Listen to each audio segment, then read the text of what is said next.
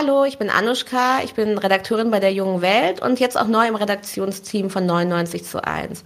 Und heute spreche ich mit Anselm, Anselm Schindler. Anselm Schindler ist eigentlich Berufsaktivist, würde ich sagen, in genau. verschiedenen genau. Bewegungen.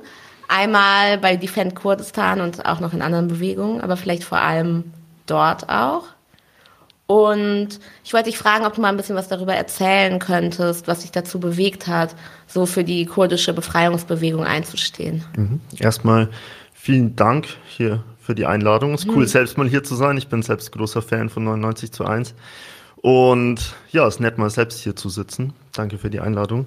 Mm, ich bin seit circa 2008, 2009 politisch aktiv und hatte dann in den ersten Jahren meiner politischen Sozialisierung und des Aktivseins dann schon auch oft das Gefühl, irgendwie tut sich hier nichts in Deutschland und irgendwie stecken wir fest und so ein bisschen auch so eine Art politische Depression, würde ich sagen. Weil wenn man links ist und will, dass sich die Welt verändert, weil die Welt muss sich verändern, dann will man natürlich auch, dass was passiert. Und dann hat mich die Rojava-Revolution ziemlich gecatcht die ab 2012 äh, losgegangen ist in Nordostsyrien, im kurdischen Teil von Syrien, weil dort klar wurde, okay, auch in diesen Tagen, auch in dieser schwierigen globalen Situation, ist es möglich, dass Menschen aufstehen und für eine andere Gesellschaft kämpfen. Und ich war dann 2015 zum ersten Mal in Kurdistan, am Anfang nicht in Rojava, äh, also nicht in dem kurdischen Teil von Syrien, sondern in Türkisch-Kurdistan, Bakur, sagen ja die Kurden im Norden, Nordkurdistan. Ich war dort mit der Jechike, dem kurdischen Studierendenverband, bei einer ähm, Delegation, wo es so um Menschenrechtssituationen ging. Es ging aber auch um die äh, politische Repression gegen die Vorgängerorganisation der HDP. Mhm. Und ja, das hat mich sehr gefesselt, einfach Menschen zu sehen, die dort einen politischen Kampf führen unter sehr widrigen Bedingungen. Damals schon ist das türkische Regime sehr hart vorgegangen gegen die kurdische Freiheitsbewegung. Heute ist es ja nochmal noch mal viel schärfer als 2015. Und ich war dann im Anschluss ähm, noch zweimal in Kurdistan, teilweise auch länger, ab 2017 ähm, dann auch in Rojava für einige Monate und habe dort in der internationalistischen Kommune mitgearbeitet. Das ist ein Zusammenschluss von Linken, von Internationalistinnen aus verschiedenen Teilen der Welt. Viele Leute da kommen allerdings aus Europa, muss man auch sagen, einfach weil Leute sich halt hier auch mehr leisten können, äh, zu reisen und es auch einfach ist zu reisen, wenn man die richtigen Papiere dafür hat. Und ich habe dort mitgearbeitet, vor allem so im Öffentlichkeitsbereich und bin dann dort gemeinsam mit Genossinnen immer stärker drauf gekommen, dass wir auch im Ökologiebereich arbeiten wollen. Und ähm, du hast auch ein Buch geschrieben, mhm. und zwar 2018 wurde das veröffentlicht beim Unrast Verlag. Aber wie, du hast mir eben erzählt, wie das zustande kam, dass du überhaupt ein Buch geschrieben hast. Du bist auch freier Autor bei verschiedenen linken Medien, aber es ist ja nochmal was anderes, jetzt ein äh, ganzes Buch zu schreiben als Artikel. Genau, es war so, dass ich 2017 in Südkurdistan war. Das war, glaube ich, im August, wenn ich mich richtig erinnere. Und ich wollte eigentlich dort nur hin, um dann von dort aus nach Rojava einzureisen, also über die irakisch-syrische Grenze. Und Südkurdistan, ich sag mal ganz kurz dazu, also Südkurdistan ist, äh, liegt im Nordirak. Genau. Genau, das sind die mehrheitlich kurdischen Gebiete des Nordirak.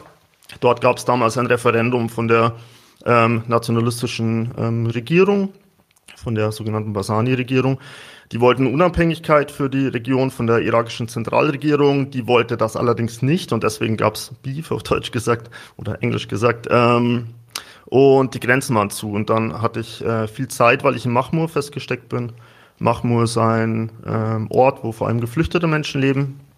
Der, der, dieser Ort steht der kurdischen Freiheitsbewegung sehr nah. Ähm, dort sind äh, viele Leute in Räten organisiert, auch die Frauenstrukturen sind dort sehr stark und es ist ein unheimlich spannender Ort. Die Sicherheitslage war allerdings angespannt. Ich konnte dort ein paar Interviews machen, aber mich auch nicht viel bewegen. Es war sehr heiß und ich war halt äh, 24-7 quasi in einem Gästehaus ähm, festgesteckt quasi und habe dann dort angefangen zu schreiben, einfach Reportagen zusammenzufassen, die ich in den Jahren zuvor schon gemacht habe und so generell meine Gedanken zur kurdischen Bewegung und ja. Und wie heißt dein Buch? Die Strategie der Rose. Okay. Genau. Also ist auch erhältlich. genau, erhältlich beim Unrast Verlag. Ja. ja. Ja, ich war im letzten Sommer in, äh, in Nordostsyrien, also ähm, jetzt im vergangenen Sommer, und zwar zum zehnjährigen Jubiläum der Revolution. Und das war wahnsinnig spannend und ich hatte da zwei Wochen und habe da viel äh, gesehen und viel erlebt und äh, für die junge Welt äh, dort äh, Berichte geschrieben, täglich. Hm. Und ähm, ja, schon als ich dort war, schwebte so das Damoklesschwert der Invasion die ganze Zeit darüber, weil Erdogan ja plant eine oder plante eine Bodeninvasion zu machen. Und die, ich hatte das Gefühl, dass die dschihadistischen Söldner von Erdogan schon so mit den Hufen scharren, mm, um mm, loszulegen. Ja. Und das äh, hat mir schon auch äh, Angst gemacht vor der Reise. Als ich dort war, war es okay. Ich war auch nur, nur zwei Wochen dort. Mhm. Aber magst du ein bisschen erzählen, wie die Situation jetzt ist? Ist ja schon sechs Monate später ungefähr, sechs, mhm. sieben Monate später.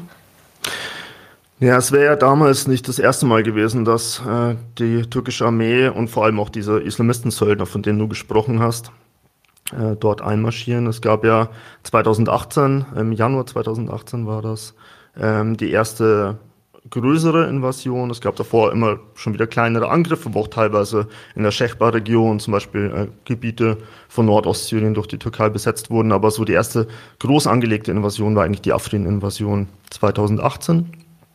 Afrin ist der nordwestlichste, ähm, das nordwestlichste Gebiet äh, von Rojava. Und 2019 gab es dann nochmal eine, eine Invasion, eine groß angelegte zwischen Tal Abyad und Serekanir ist da die türkische Armee vorgestoßen und hat so einen circa 30 Kilometer ähm, breiten, sie nennen das Sicherheitsstreifen, ähm, besetzt. Genau, mit ja. großen Anführungszeichen, weil es ja. dort nicht um Sicherheit geht. Die Türkei redet von, von Antiterrorkampf. Äh, de facto unterstützt die Türkei aber eigentlich Terroristen, nämlich ähm, den IS. Du hast ja selbst auch aus, aus dem Al-Hol-Camp äh, berichtet.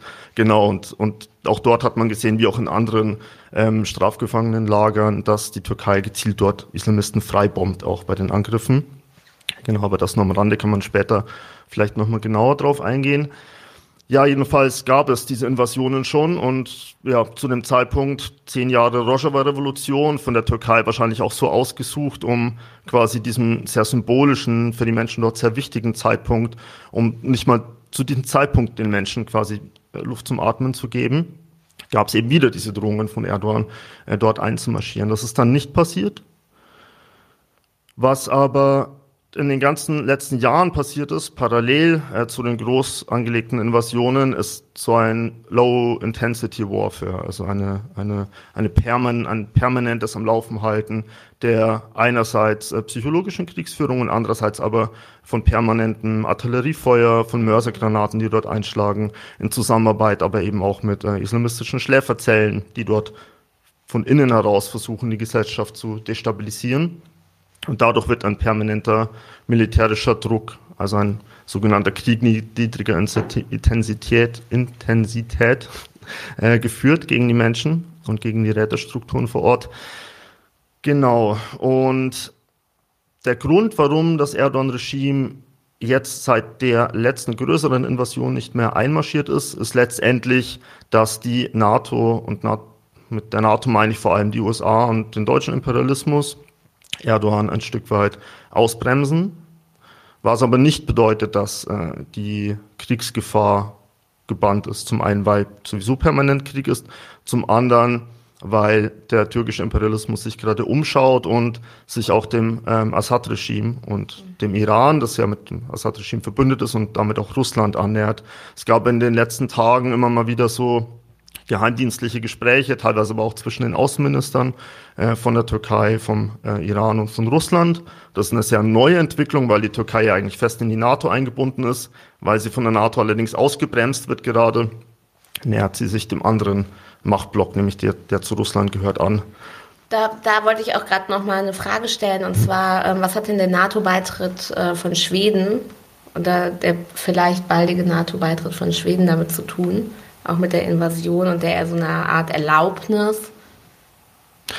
Ja, die Türkei versucht letztendlich aus der geopolitischen, aus ihrer geopolitischen Situation äh, Kapital zu schlagen.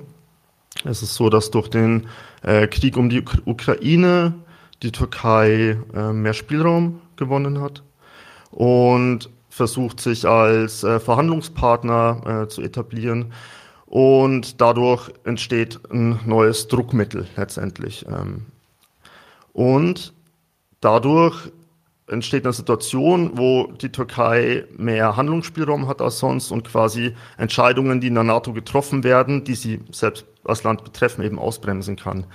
Und da wird jetzt eben dieses Spiel betrieben, dass man sagt wahrscheinlich äh, bis zu den Wahlen in der Türkei, die ja im Sommer diesen Jahres stattfinden, äh, die Türkei den NATO-Beitritt von Schweden und Finnland blockieren wird als wahltaktisches Manöver und sich eben zusehends auch Russland und ähm, dem Iran und auch dem Assad-Regime eben annähert, äh, um einfach nochmal mehr geopolitischen Spielraum zu haben. Man muss dazu sagen, die Türkei war ähm, bis dato sehr, sehr stark auch an die USA angebunden und konnte eigentlich gar nicht sonderlich äh, eigenständige Entscheidungen treffen.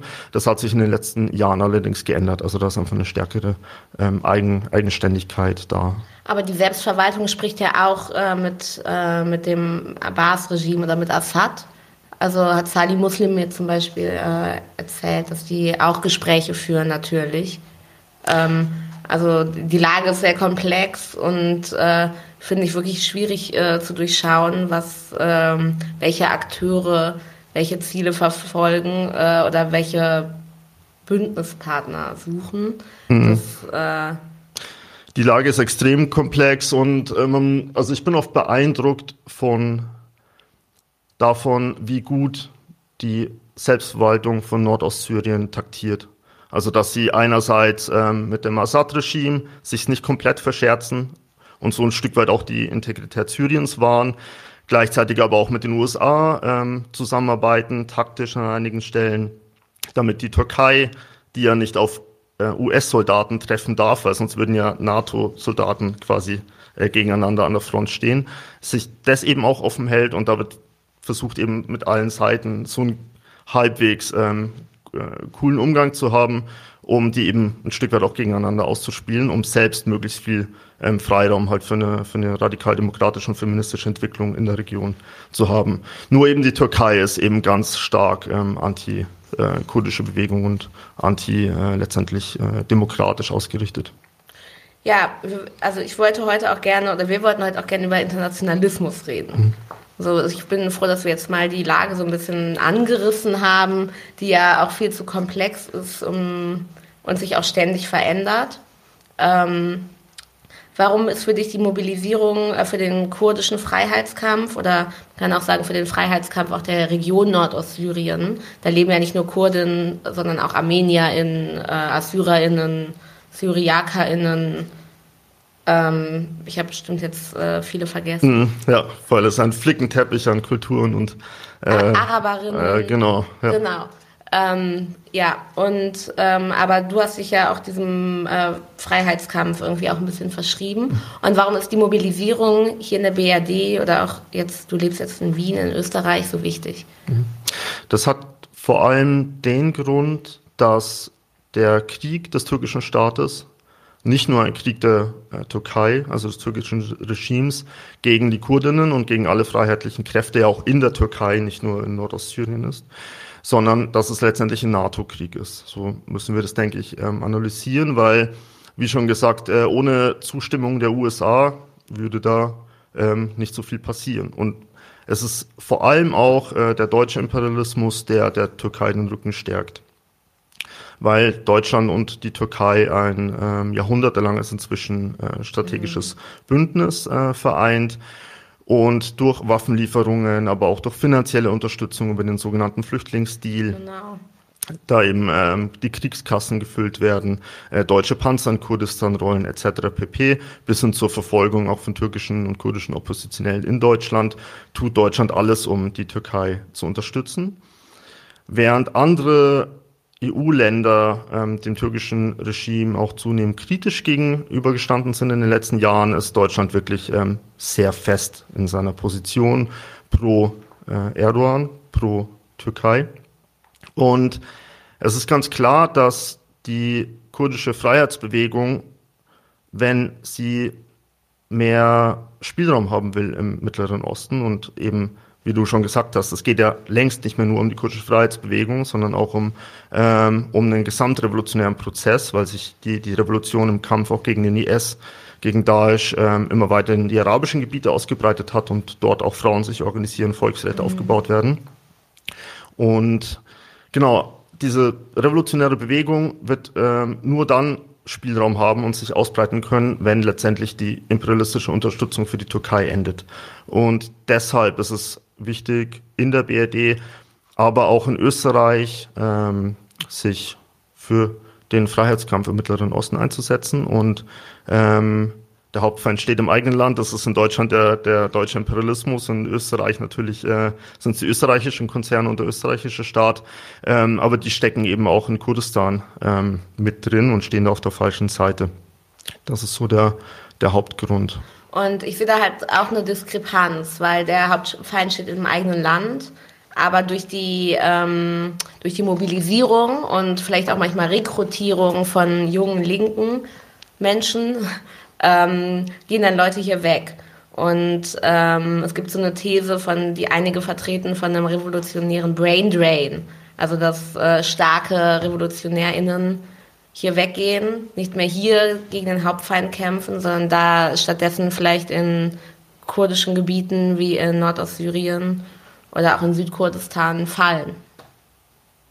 Das ist richtig. Ich würde allerdings an der Stelle sagen, dass die revolutionären Bewegungen in Europa und generell Bewegungen, die für Fortschritt und für ein besseres Leben gekämpft haben, immer auch sich angelehnt haben an den zumeist weitaus stärkeren ähm, Freiheitsbewegungen in der sogenannten Dritten Welt. Wenn man sich anschaut, wie sich ähm, nach dem Ersten Weltkrieg die Arbeiterinnenbewegung entwickelt hat, beispielsweise in Deutschland, auch in anderen europäischen Ländern, dann hat sie das auch in Bezug auf die siegreiche Oktoberrevolution getan und in Bezug darauf, dass in, in der Sowjetunion eben schon ein sozialistischer Staat im Entstehen begriffen war. Ohne diesen Blick auf, die, auf, den, auf das neue Sowjetsystem wäre sicherlich weniger Hoffnung gewesen, auch in der deutschen Linken, die ja dann leider, leider unterlegen ist, ähm, nach dem Ersten Weltkrieg. Wir sehen einen ganz ähnlichen Prozess 1968 und in der ganzen ähm, 68er Studentinnenbewegung, die ja weit über das Jahr 68 hinausgeht, die sehr, sehr stark beeinflusst war von ähm, dem Befreiungskrieg Vietnams, also vom kommunistischen äh, Widerstand Vietnams äh, gegen den US-Imperialismus, ähm, aber auch Kuba, die sozialistische Revolution in Kuba, aber auch ähm, die maoistische Bewegung China beziehungsweise die äh, frühe Volksrepublik China und verschiedene andere ähm, Befreiungsbewegungen und sozialistische Versuche in, in der sogenannten Dritten Welt. Ohne diese Revolution wäre 68 hier anders verlaufen, würde ich behaupten, weil es diese Revolutionen waren, in Lateinamerika, in Afrika, in Asien, die den Menschen hier auch Motivation gegeben haben und die klar gemacht haben, hier geht es um alles. Also da tobt ein Krieg, ein weltweiter Krieg der ähm, Herrschenden gegen die Freiheit und gegen die Freiheitsbewegung, gegen die antikolonialen Bewegungen. Und das hat dem Ganzen hier auch Auftrieb gegeben, zu sehen, da kämpfen Menschen sogar an der Waffe für ihre Freiheit, dann müssen wir, wir hier auch was tun. Und das hat einen, einen großen Impact und ich äh, würde sagen, bei 68 sogar mit den, den größten Impact hatte eben der, der Vietnamkrieg. Deswegen würde ich bei Brain Drain sagen, dass es eher im Gegenteil der Fall ist, dass die Bewegungen im äh, Trikont in der dritten Welt ähm, letztendlich die Bewegung hier auch stärken und dass man das nicht getrennt voneinander betrachten kann.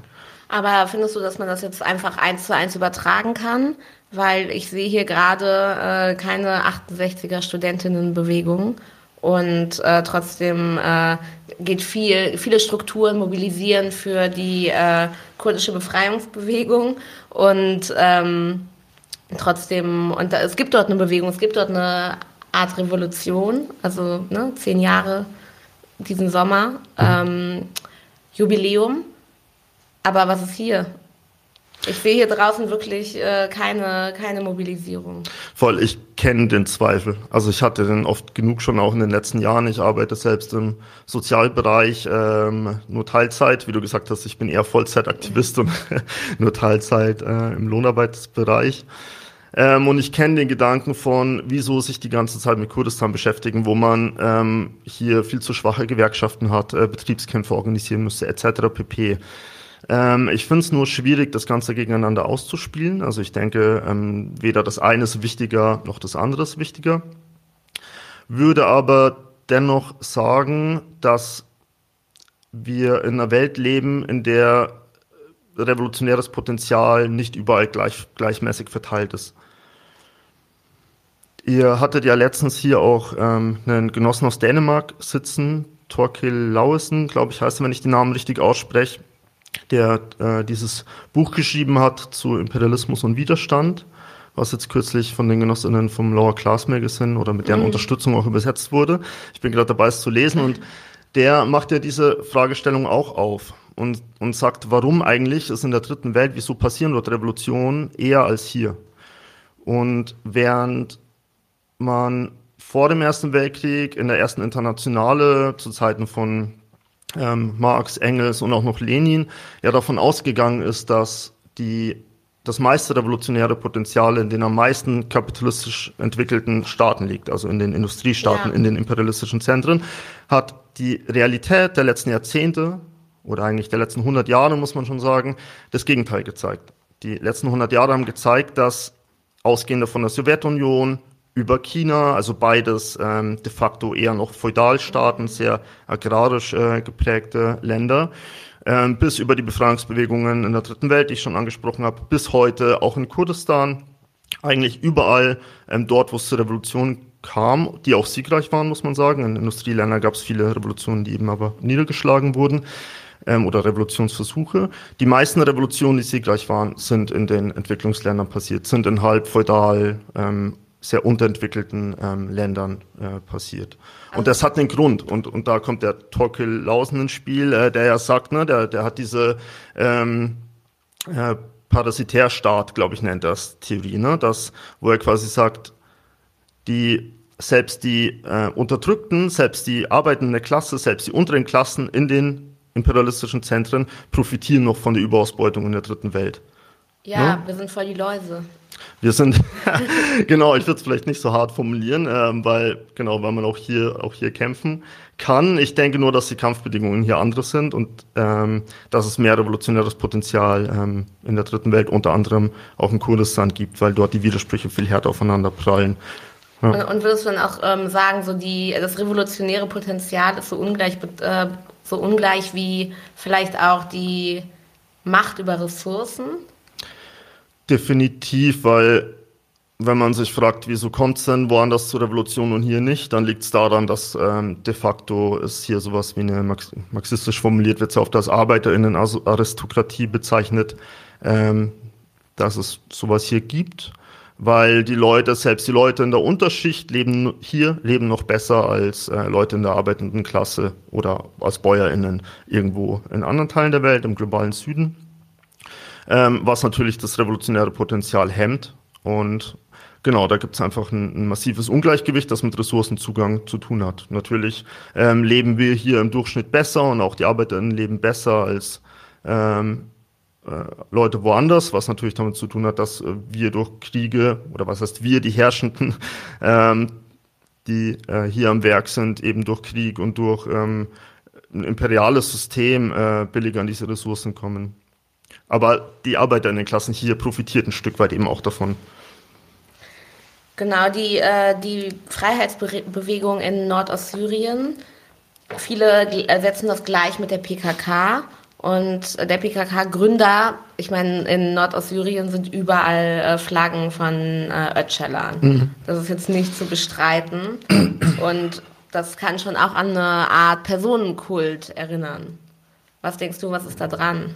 Ähm, definitiv würde ich gar nicht mal bestreiten. Also es wird ja, wird ja oft als Kritik gerade von äh, Linksliberalen oder, oder aber teilweise auch von anarchistischen Genossinnen wird das angeführt, ähm, dass Abdullah Öcalan da so präsent ist und auch die PKK so präsent ist. ich bin selbst teilweise, musste ich schmunzeln, ähm, als ich in Kamischli unterwegs war, oder Kamischlo auf ja. Kurdisch, ähm, weil dort sieht man wie bei den Ortseingängen, mhm. äh, wenn man mhm. reinfährt, quasi dort, wo früher die großen von Hafiz al-Assad und Bashar al-Assad quasi die großen Transparente runterhiegen oder Statuen waren, hat man die halt weggemacht und dann Abdullah Öcalan hingehängt. und ich würde trotzdem sagen, dass es einen fundamentalen Unterschied macht. Zum einen, wer wird dort, ne? ja. wer wird dort hingehängt? Ähm, und zum anderen hat diese Person eine reale Macht.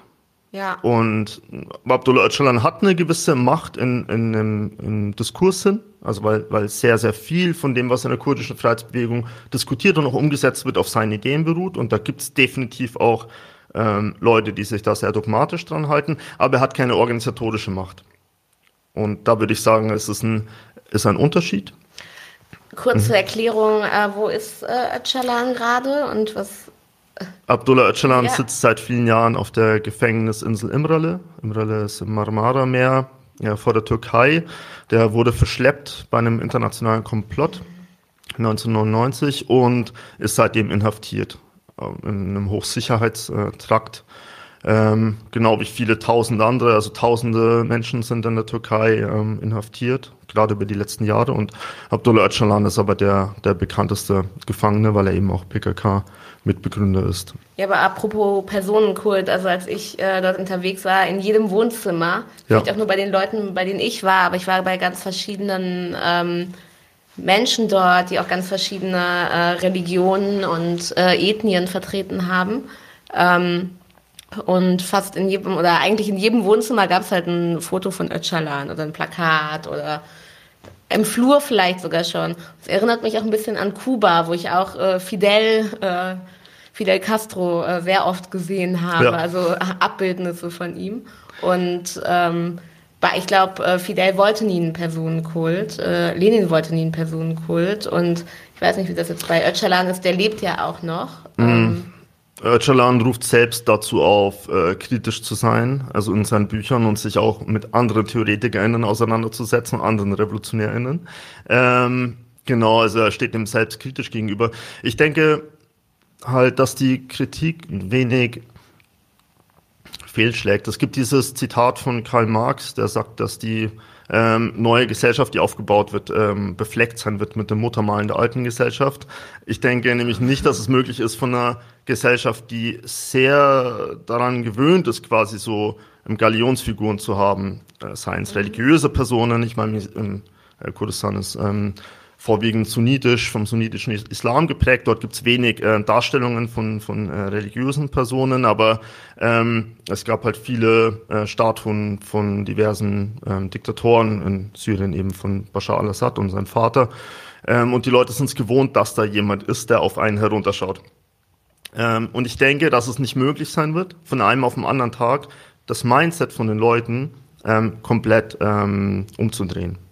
Ähm, ich denke, dass man nur die Dinge, die existieren und die Art und Weise, wie eine Gesellschaft funktioniert, dass man die äh, versuchen kann zu transformieren und die Dinge, die existieren, ähm, anders zu besetzen. Und das wird gemacht. Also das macht die kurdische Freiheitsbewegung dadurch, dass sie ähm, ja mit Abdullah Öcalan, der eben gar keine reale politische Macht hat vor Ort, ähm, auch eine Identifikationsfigur bietet. Ich glaube, ohne Identifikationsfigur würde das Ganze nicht funktionieren. Das kann man problematisieren, aber so ist die Gesellschaft. Ja, was ich zum Beispiel krass fand, als ich, ähm, als ich äh, Geld wechseln, also ich habe 50 Euro gewechselt dort. Das war das einzige Geld, was ich gewechselt habe. Ähm, weil ich nicht oft selber bezahlen durfte, hm, ja. aber ähm, nicht aus äh, ähm, männlich dominiert chauvinistischen Gründen, sondern weil äh, alle Menschen, äh, auch äh, alle Frauen aus der Bewegung äh, mir alles bezahlt haben. Und ich durfte nicht mal Kaugummis oder irgendwas am, äh, am Kiosk sozusagen bezahlen. Naja, ich hab, äh, bin in die Wechselstube gegangen, habe 50 Euro äh, hingelegt, habe so einen Stapel von Geldscheinen bekommen. Mm. Ich wusste überhaupt nicht, wohin mit den ganzen Scheinen. Also ich bin dann so eine Tüte irgendwie in einen Jutebeutel äh, gepackt, weil das passte niemals in mein Portemonnaie. Und auf äh, den meisten Scheinen ist halt der Assad drauf. Mm. Ja. Und der lebt ja auch noch. Also ich finde es schon krass, wenn sich jemand, der noch lebt, äh, auf seinen eigenen Schein sozusagen drucken lässt. Ja. Das hat mich äh, irritiert. Ich glaube, das würde die PKK mit Abdullah Öcalan beispielsweise nicht tun. da äh, unterscheiden sich die Dinge dann qualitativ. Ja, ja. ja mh. genau. Ähm, also du würdest sagen, der Personenkult ist auch ein bisschen, ähm, der Personenkult ist auch ein bisschen traditionell. Ich würde sagen, das ist ja in weiten Teilen der Welt okay. so. Also ich würde sagen, auch ähm, hier in der BRD ähm, gibt es ja Kult, Kultfiguren, mhm. ne, mit denen Leute sich äh, identifizieren. Ich glaube, das ist, ist per se jetzt auch, auch nicht super Schlimmes. Ich würde nur schauen, was, ne, was macht das mit einer Gesellschaft, mhm. ähm, welche Werte werden damit äh, vermittelt und welche realen ähm, Machtpositionen haben Menschen. Und wenn eine Gesellschaft, die beginnt, sich selbst zu organisieren, die, wo eine unheimliche Frauenbefreiung stattfindet, ähm, wo Menschen ja Leben selbst in die Hand nehmen und das natürlich auch nicht von einem auf den anderen Tag. Natürlich ist bei allen diesen Prozessen ähm, auch die ja nicht, nicht 2012 bei der Revolution so irgendwie gestartet sind, sondern ähm, ne, da war, war viel Arbeit von KaderInnen, viel Arbeit von der PKK auch in den Jahren vor der Revolution schon dahinter. Was mich in der Zeit ähm, erstmal etwas irritiert hat, als ich in Nordostsyrien war, war die, ähm, war der Umgang mit Shehids, also mit Gefallenen. Und ähm, ja, diese Ehrung, diese Super-Ehrung, die den Gefallenen zukommt, ähm, hat mich erstmal total irritiert. Ich glaube, das ist auch so äh, konnotiert, weil hier in der BRD ähm, jetzt den gefallenen Soldaten des äh, Zweiten äh, Weltkriegs, also ähm, Teil von meiner Familie ist aus der Sowjetunion, die haben dagegen gekämpft, ein großer Teil meiner Familie, aber wir würden niemals äh, die Gefallenen des Zweiten Weltkriegs feiern. Also ich würde das niemals feiern. Das wäre für mich total komisch, denen so eine Ehrung zu, zu geben. Und das hat mich erstmal ein bisschen irritiert, dass Shehids, dass da so eine, ähm, so eine große Ehrung ist. Was würdest du dazu sagen, zu dieser Diskrepanz, die ich da plötzlich äh, aufgebaut habe? Ich kenne das Gefühl, es ging mir auch so, als ich die ersten Kontakt hatte, die ersten Kontakte hatte mit der kurdischen Freiheitsbewegung und auch in Kulturzentren war, in kurdischen Kulturzentren, auch in Deutschland, sind mir auch die vielen Bilder von Gefallenen an der Wand ähm, aufgefallen, die ja von den kurdischen Genossinnen oft als MärtyrerInnen auch ähm, bezeichnet werden. Das ist ja eigentlich die, die direktere ähm, deutsche Übersetzung. Gefallene ist ja so ein bisschen eine mhm. entideologisierte äh, Version äh, von dieser Begrifflichkeit. Nach dem ersten Irritationsmoment, als dann so das Nachdenken darüber eingesetzt hat, ist mir dann allerdings aufgefallen, dass wir hier auch in der Linken und die, der Zustand der Linken ist ja auch immer ein Stück weit Ausdruck der gesamtgesellschaftlichen Verhältnisse, einen sehr individualistischen Umgang mit dem Tod haben. Also wenn jemand stirbt, dann wird es in der Familie verhandelt und viele Menschen sind mit dem Tod allein. Also nicht nur mit ihrem eigenen Tod, weil es oft tabu, tabuisiert wird, sondern auch äh, mit dem Tod von Menschen, die man gerne hat. Und ich würde sagen, dass insbesondere in einer sehr politisierten Gesellschaft wie der des Mittleren oder Gesellschaften wie den des Mittleren Ostens und auch der kurdischen Gesellschaft dieses Gedenken ein Umgang äh, mit dem Tod von Menschen ist, die ja oft einfach aus dem Leben gerissen werden. Also dieser Krieg, der dort äh, tobt, der ja nicht von der kurdischen Bewegung begonnen wurde, sondern vom ähm, türkischen Regime und der verstärkt wird äh, durch den Dschihadismus. Ähm, der reißt Menschen aus dem Leben. Das sind äh, Söhne, das sind Töchter äh, von Menschen, das sind Väter, das sind Mütter. Und damit muss man einen Umgang finden. Und dieser Umgang, der dort gefunden wird, ist ein sehr kollektiver. Weil wenn man in die Räume kommt, dann sind diese Menschen präsent.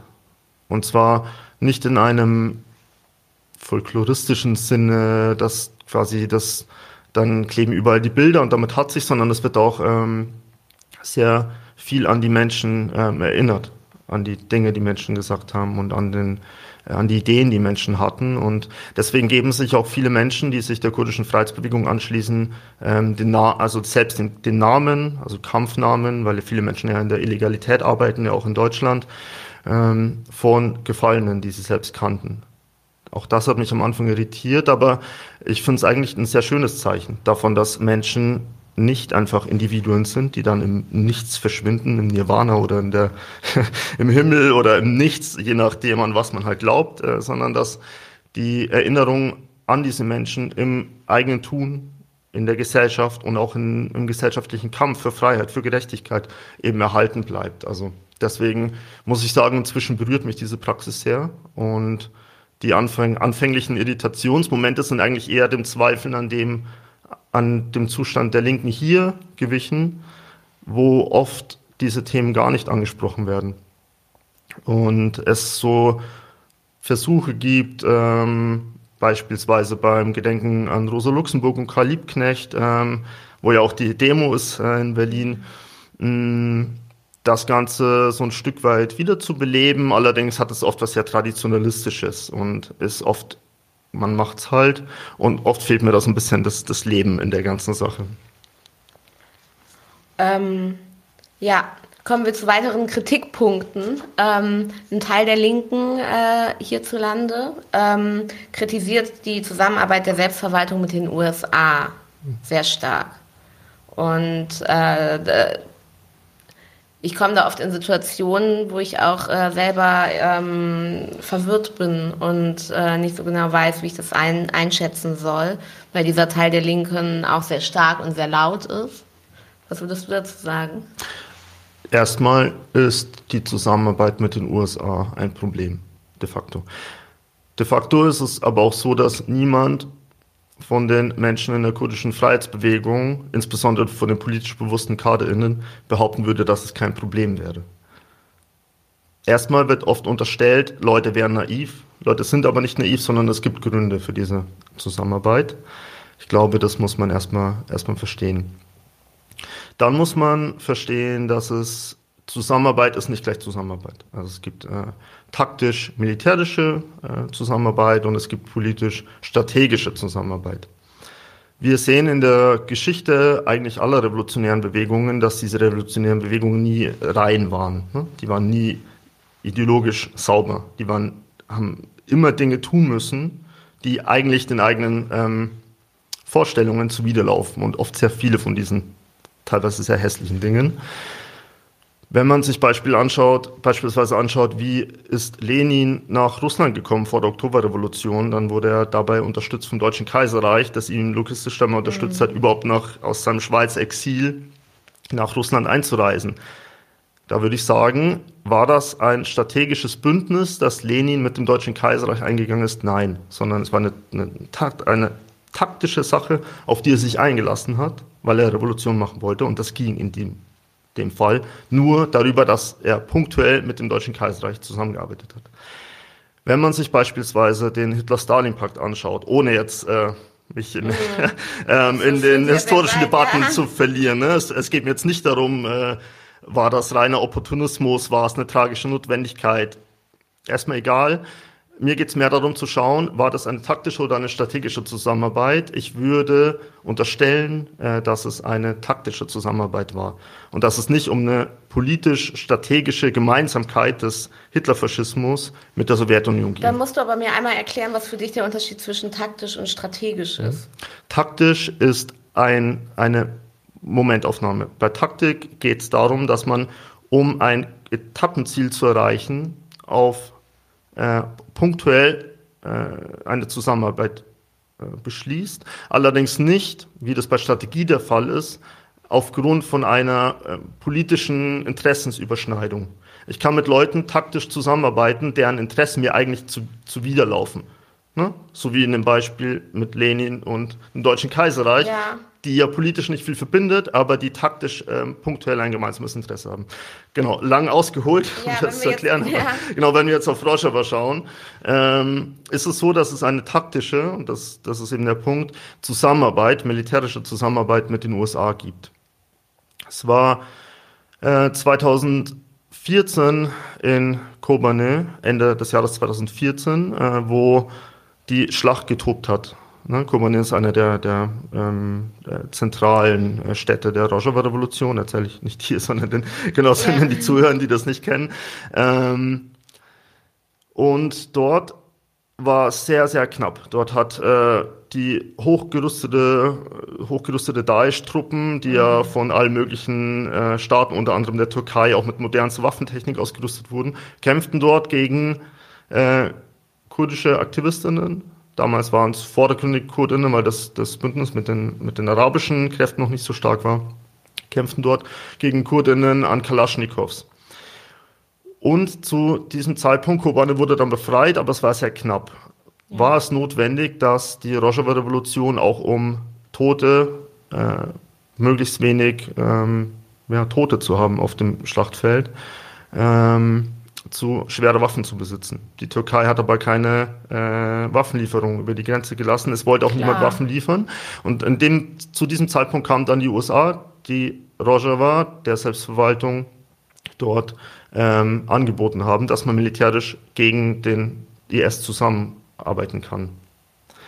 Die USA haben das natürlich nicht getan aus humanitären Gründen. Und die USA haben genug, äh, in genug Ländern Islamisten unterstützt, mit Waffen ausgerüstet. Ne? Also so von Afghanistan bis, ähm, bis nach Nordafrika. Braucht man gar nicht zu bereden. Sondern da geht es nicht um eine ideologische Frage, da geht es um eine rein taktische Frage, auch bei den USA.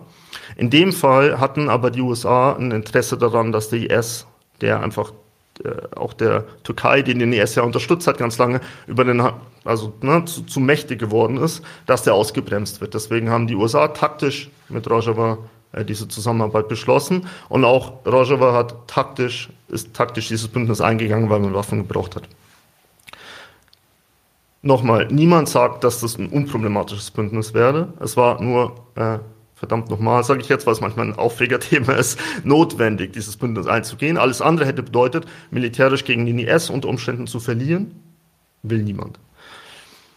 Wollen auch wir hier nicht im Übrigen, weil es die Genossinnen in Nordostsyrien waren, äh, AraberInnen, äh, KurdInnen etc. pp., die dort äh, den, den Kopf hingehalten haben, auch, ne, dass, dass die Welt letztendlich vom IS befreit wird. Genau. Aber wie wird man die jetzt wieder los? Gar nicht, das ist das Problem. ne, es war alternativlos, ähm, diese Zusammen Zusammenarbeit einzugehen. Ähm, man wird sie nicht los. Das nächste Problem ist ja, dass das Erdogan-Regime, wie du vorhin gesagt hast, dieses ne, immer wieder an die Tür klopft so und, und einmarschieren will. Dieses Damoklesschwert, von dem du geredet hast, ne, das permanent über, über ne, der Demokratischen Föderation Nordostsyrien heißt ja eigentlich, wir reden ja. immer von Rojava, aber das ist die offizielle Bezeichnung, weil Rojava ein kurdischer Titel ist. Genau, ich finde es auch ganz wichtig, halt die auch zu benutzen, äh, weil ähm, so viele, die ganzen armenischen Verbände ja, und die assyrischen voll. Verbände und ähm, alle kämpfen ja auch äh, gemeinsam. Und das, äh, niemand will ausgeschlossen werden. Voll, man ist nur manchmal redefaul, weil ja, Demokratische genau. Föderation Nordostsyrien ist ein bisschen lang, aber ist der also, korrekte Begriff. Ja, genau. das ist echt, äh, geht einem nicht so leicht über die Lippen, ja. muss ich auch sagen. Und auch beim Schreiben fällt mir mal auf, wie viel Platz, äh, wie viel Zeichen das, äh, das kostet. Als Journalistin ist es praktisch natürlich. wenn man faul ist, ja, dann ist es praktisch. Aber sonst, wenn man viele Zeichen haben möchte, eher nervig. Ja, ja genau. Naja, könntest du mir meinen Stift mal kurz reichen. Ja. Super, danke schön. Ja. Genau, jedenfalls dieses Damoklesschwert äh, schwebt über äh, Rojava, Nordostsyrien, der Demokratischen Föderation. Und das einzige oder das einfachste Mittel, um die Türkei am Einmarsch zu hindern, ist die Zusammenarbeit mit den USA, weil sonst NATO-Staaten gegeneinander kämpfen würden. Funktioniert nicht.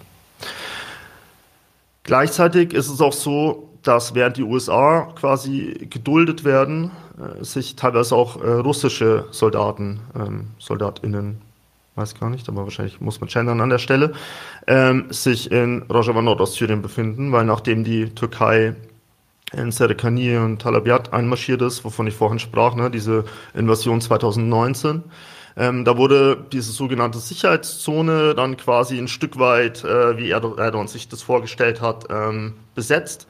Und da kam es dann zu so Grenzpatrouillen und die wurden teilweise von den USA und von Russland ähm, gemeinsam äh, gefahren. Also so ne äh, Militärjeeps an der Grenze, wo sich diese zwei eigentlich verfeindeten Weltmächte ähm, ne, die Hand gegeben haben, freundlich und gesagt haben, okay, hier arbeiten wir zusammen. Ne? Es geht ja. auch da um Taktik. Ne? Das hat, also so ich habe auch letztens bei Twitter, also schon ein paar Monate her, habe ich auch bei Twitter ein Foto, irgendwie ging bei Twitter ein Foto rum, wo äh, US-Soldaten und russische Soldaten irgendwie so zusammen posiert haben neben den Panzern. Genau Genau, da, das sieht man, by the way, ich will es gar nicht groß ausführen, das ja. sieht man einfach, ähm, wie gaga dieses ganze ideologische Gebrabbel ist, ne, von Menschenrechte, um die es angeblich geht, äh, in ja. der Ukraine etc. pp. Mist. Es geht um imperiale Interessen, es sind äh, bürgerliche Nationalstaaten, die kämpfen, äh, die gehen in den Krieg im Zweifel, die besetzen Länder, ähm, die rüsten Islamisten aus, was auch immer sie tun. Sie tun das für die Profitinteressen der Konzerne in ihrem Land. Das muss man an der Stelle mal kurz festhalten. Und alles mit Menschenrechte und wie Russland behauptet, Antifaschismus, lalala, dies, das, und, Mist. Und ne, wie, auf allen Seiten Mist. Und wie, aber, und wie wird, ähm, wie, wie wird man die USA jetzt wieder los? Also wie Gar wird nicht. die Selbstverwaltung die USA wieder los, weil jetzt sind die einmal drin. Jetzt sind die einmal drin. Das, das Problem ist ja noch schlimmer. Man will sie ja nicht mal loswerden, nicht weil man sie nicht gerne los hätte, sondern wenn, wenn, sie, wenn man sie los hat, unter Trump war es ja kurzzeitig fast der Fall, ähm, dann hätten die USA es viel leichter einzumarschieren. Und deswegen versucht man, also du meinst die Türkei? Äh, genau, die ja. Türkei habe ich USA gesagt, genau. Voll. Ja. genau, auch die NATO ist kein monolithischer Block, wie man in Syrien sieht. Ja. Genau, äh, die Türkei ähm, könnte dann einmarschieren und das wäre deutlich schlimmer, als eine Präsenz von US-Soldaten ähm, äh, vor Ort zu dulden. Genau. Gleichzeitig arbeitet man auch, und das wird dann von diesen, ähm, ich nenne sie mal, äh, Vulgär-Marxisten ähm, vulgär Anti-Imperialisten, für die die USA der einzige imperialistische Staat der Welt sind. Von denen äh, wird das gerne ausgeblendet, ähm, dass die Demokratische Föderation Nordostsyrien ja nicht nur mit dem US-Imperialismus zusammenarbeitet, sondern auch mit dem ähm, russischen Imperialismus und seinem kleinen Bruder, quasi dem Assad-Regime, das ja de facto ähm, in, in einer äh, neokolonialen Abhängigkeit sich von Russland befindet. Ja, ähm, ich finde es manchmal schwierig, äh, vom russischen Imperialismus zu sprechen, also weil diese Frage einfach okay, ist, so ist sehr, sehr, ja, sehr, sehr, sehr, sehr umstritten mhm. ist mhm. und ähm, genau auch äh, so wie ich das nur mitbekomme, viele Menschen im globalen Süden auch sagen, nee, es ist gut, dass es einen Kampf gegen die NATO gibt und der NATO-Imperialismus äh, hat irgendwie den Kampf begonnen. In der Demokratischen Föderation versucht die Selbstverwaltung mit allen diesen Kräften ne, ähm, zusammenzuarbeiten, um so eine gewisse ähm, Pattsituation zu erzeugen.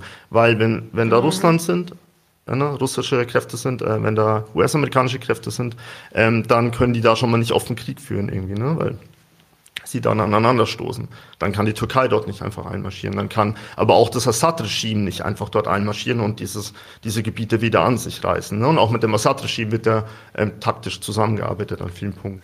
Ja, so ein Knackpunktthema, äh, was in der Linken dann auch viel diskutiert wird, auch äh, im Zusammenhang mit dem Bündnis mit den USA, ist das Thema Öl. Und wo geht das Öl aus äh, den selbstverwalteten Gebieten in Nordostsyrien raus? Als ich dort war, ist mir aufgefallen, man äh, fährt ständig an so ultra alten Ölraffinerien hm. vorbei, die sich so ganz langsam hoch und runter bewegen. Genau, und da habe ich mich gefragt, kommt da überhaupt so viel Öl raus aus diesen alten Ra Raffinerien? Wie viel wird da extraktiviert? Hm. Erstmal ist es, glaube ich, ganz interessant, sich anzugucken, wie das funktioniert hat, als das Ganze noch unter Kontrolle des Assad-Regimes passiert ist.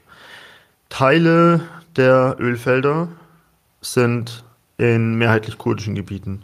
Sind also die, die wichtigsten Ölfelder sind ja so in der Region um Deresor, mhm. ähm, aber auch Rimelan, also schon in, in eine Richtung, wo mehr Kurdinnen äh, leben, also alles in, in Nordostsyrien. Auch im östlichen Teil von Nordostsyrien sind diese meisten Ölfelder. Unter dem Assad-Regime war es so, dass in vor allem spezifisch in kurdischen Regionen zwar Erdöl gefördert wurde, dort aber keine Raffinerien existiert haben. Weil es ganz ähnlich war wie mit anderen ähm, Produkten, die in der Region äh, gefördert wurden, wie beispielsweise beim Weizen. Dort war es auch so, dass, dass es zwar Weizen dort angebaut wurde, aber der wurde verarbeitet in, den, in Zentralsyrien, in, in den arabischen Metropolen. Genauso war es beim Öl. Öl wurde ähm, quasi gefördert, abtransportiert ähm, und dann verarbeitet, was damit äh, zu tun hat mit einer spezifischen Form der Wirtschaft, die letztendlich ein Stück weit an ein koloniales Verhältnis erinnert, wo quasi ähm, keine eigenständige kapitalistische Entwicklung zugelassen wird und das äh, quasi ähm, überausgebeutet wird, äh, diese Region. Ähm, als dann der Krieg um Syrien ähm, getobt hat, ab 2011 ja schon und sich dann äh, zunehmend Daesh, also der sogenannte Islamische Staat, äh, durchgesetzt hat in diesem Krieg, wurden diese Ölfelder von Dschihadisten-Gangs ähm, besetzt, also vor allem vom IS wurden viele dieser Ölfelder besetzt, äh, der wie auch im Irak mit dem Ölgeschäft seine Haupteinnahmequelle hatte. Mhm. Also ist ja die Frage, ne? wie, wie konnte dieses, dieses Kalifat, wie konnte diese Gottesstaat entstehen? Viel davon war einfach Ölgeld. Ah, auch äh, Unterstützung von außen, aber. Unterstützung von außen. Ja, auch bei der Ölförderung, irgendwer muss den Scheiß ja auch kaufen. Ne? Also irgendwem hat der, hat, irgendwer hat dem IS das Öl abgekauft und das waren auch äh, NATO-Staaten, beispielsweise äh, die Türkei, die dem die äh, Öl vom IS gekauft hat, nachweislich. Genau. Es ging dann darum, im Krieg gegen den IS, dem IS seine Einnahmequelle, nämlich die Ölquellen, zu entziehen. Bei dem Kampf um die Ölfelder ist dann letztendlich auch die Demokratische Föderation Nordostsyrien, so wie wir sie heute äh, vorfinden, ähm, von ihrer quasi Ausbreitung her entstanden, nämlich ähm, quasi äh, Nordostsyrien und im östlichen Teil äh, von Syrien. Das sind ja alles Gebiete, die von den militärisch von den SDF im Kampf gegen IS befreit wurden. Jetzt hätte ich gerne eine Karte, um das zu zeigen, aber genau, voll. Nicht, ja. Genau, kann man sich, kann man sich äh, online anschauen. Gibt ganz gutes Kartenmaterial vom Rojava Information Center. Da hole ich auch immer meine ganzen genau. Äh, Karten her und die können wir auch in der Zeitung abdrucken und so. Genau, kann man vielleicht äh, unten äh, quasi in die Videobeschreibung können wir da, ja. können wir da einen Link reinmachen. Genau, also diese diese Ölfelder wurden von den SDF ähm, eingenommen im Kampf gegen den IS. Und dann stand man aber vor der Problematik, äh, dass man zwar Ölfelder hatte, die auch zur auch bei der kurdischen Freiheitsbewegung viel finanziert haben, nicht wie mhm. beim IS zu schlimmen Dingen, sondern eher zu einer positiven Entwicklung äh, äh, geführt haben. Ähm, hatte aber das Problem, und das ist auch ein sehr starkes ökologisches Problem, dass man eben keine Raffinerien hatten, hatte. Und das, die wurden dann aus dem Boden gestampft, ähm, teilweise sind die Produkte, die da hergestellt werden, aber sehr schlecht. Das hast du sicher in äh, Kamischlo auch erlebt, äh, auch in anderen Städten. Ich war lange in Derek auch, dort sieht man es auch. Mhm. Ähm, ist schon krass, was für ein teilweise schwarzer Rauch bei den Auspuffen hinten rauskommt. Ne? Also dass man sieht diese, das ist einfach schlecht verarbeitetes. Ähm, ich habe da gar nicht drauf geachtet, ehrlich gesagt. Genau, vor allem die Luftverschmutzung ist sehr ja. hoch, was was ähm, was was eben daran liegt. Und teilweise gibt es auch so Ölschlacke-Seen, also teilweise tritt es auch einfach ähm, aus, verschmutzt auch das Wasser im Euphrat etc. pp. Also große ökologische Probleme, aber das nur, nur äh, ganz am Rande. Dann war es so in den letzten Jahren, dass ähm, sich die USA militärisch auch breit gemacht haben in den ölreichen Regionen. Was vordergründig dazu gedient hat, dass den USA daran gelegen war, dass dieses, dass diese Ölfelder nicht wieder vom IS quasi eingenommen werden. Und weil die militärische Lage sehr angespannt war und es immer wieder auch Anschläge von IS-Schläferzellen in den letzten Jahren auf ähm, Raffinerien, aber auch auf die Ölfelder gab, hat die demokratische Selbstverwaltung auch an dieser Stelle quasi die Präsenz von, ähm, von US-Militärangehörigen äh, dort geduldet. Es gab aber ähm, mit dem äh, Caesar Act, heißt dieses Abkommen, ein Verbot von Handel mit Syrien durch die USA, mhm. was dazu ausgelegt war, das Assad-Regime zu schwächen und letztendlich äh, ein, ein Embargo gegen Syrien, so wie die USA halt ja. viele Embargos gegen Länder, die ihnen gerade nicht passen, quasi eingerichtet haben, die ja meistens vor allem die Zivilbevölkerung äh, treffen, leider muss man sagen. Oder vielleicht auch gewollt. Ähm, Genau, deswegen waren zwar Militärs vor Ort, es gab aber keinen äh, direkten Handel der USA mit diesem Öl, sondern es wurde von, äh, von der Selbstverwaltung äh, dort gefördert. Dann gab es unter Trump ähm, eine Zeit lang ähm, mit Delta Energies ein Abkommen. Delta Energy ist ein äh, US-amerikanisches Energieunternehmen. Ähm, die haben dort eine Zeit lang Raffinerien, also eine modernere Fördertechnik ähm, äh, ausgebaut. Und eine Zeit lang ähm, sah es so aus, als würde quasi die, würden die USA versuchen, ihren, ihren Fuß in die Tür zu bekommen, um das Öl dort auszubeuten. Ähm, und das quasi militärisch durch die Anwesenheit ihrer Soldaten quasi absichern.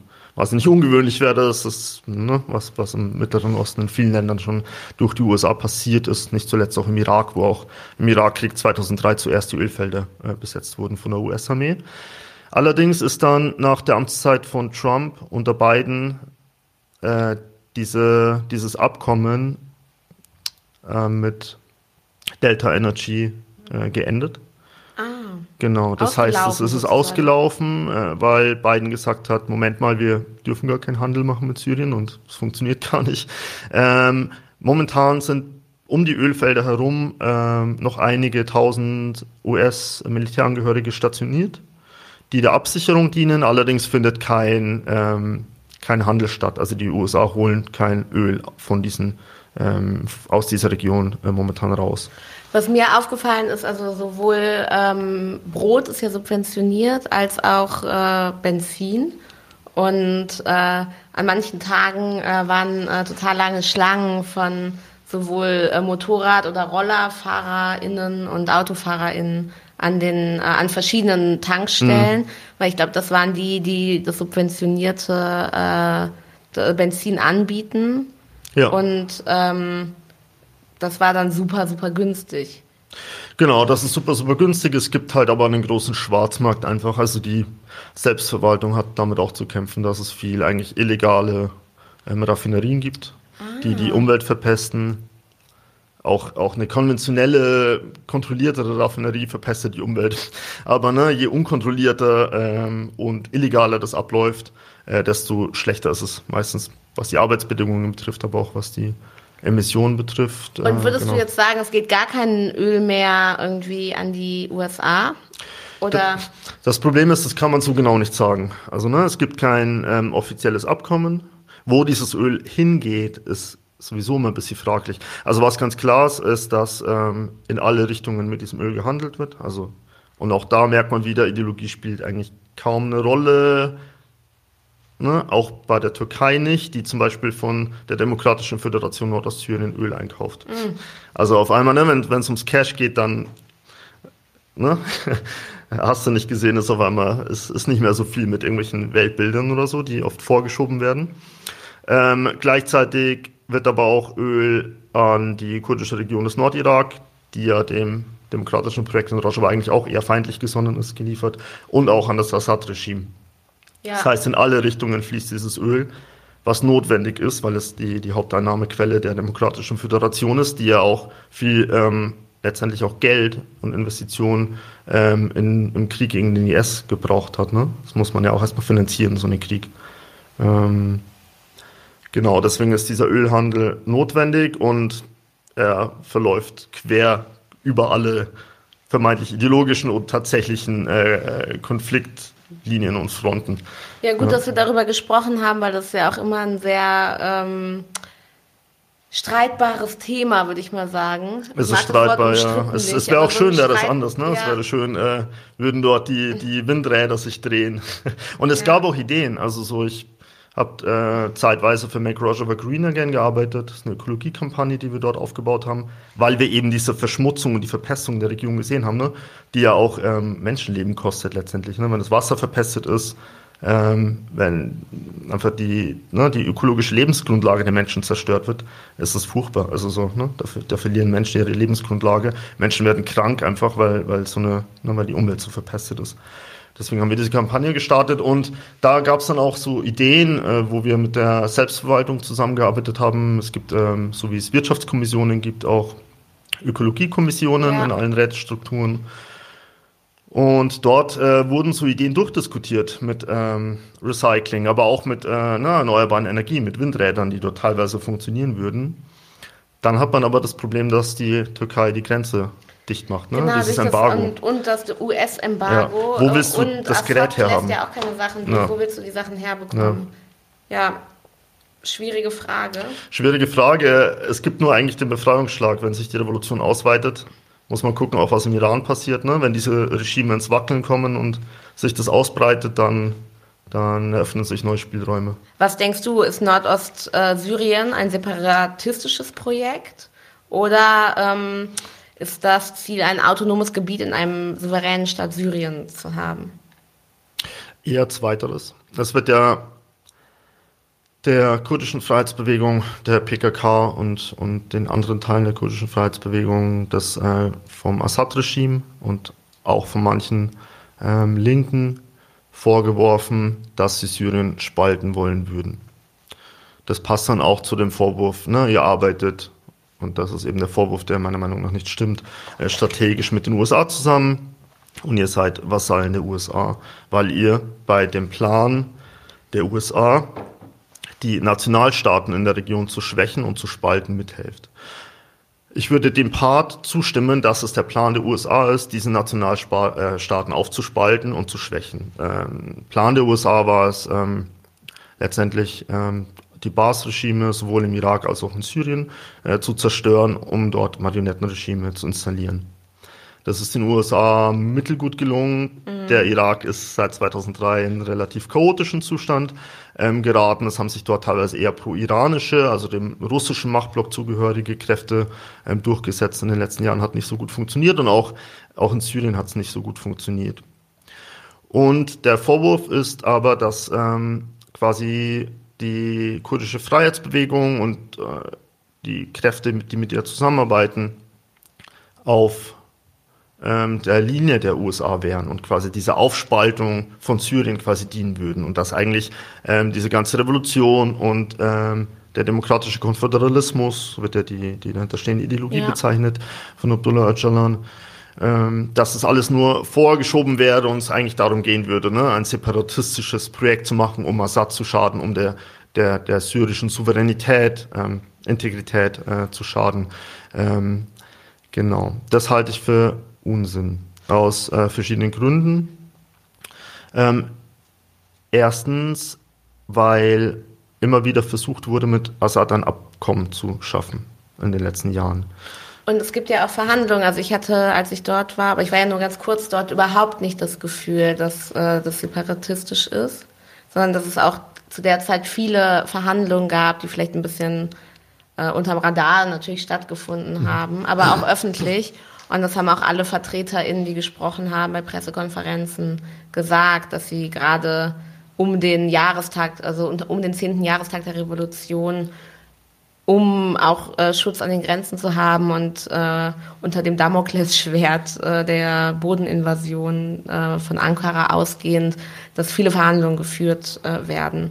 Und es gibt ja auch äh, Städte, wo, äh, wo sowohl die Assad, ich bin immer, ich finde immer schwierig, ob ich sage ich Regierung oder Regime, äh, da habe ich selber auch noch keine klare Meinung zu, weil ich finde das äh, schwierig ähm, aus einer eurozentristischen Sicht alle die irgendwie uns nicht passen, immer als Regime dann äh, zu benennen. Weil ich sage auch nicht äh, das, äh, das Baerbock-Regime oder so. Könnte man schon. ja.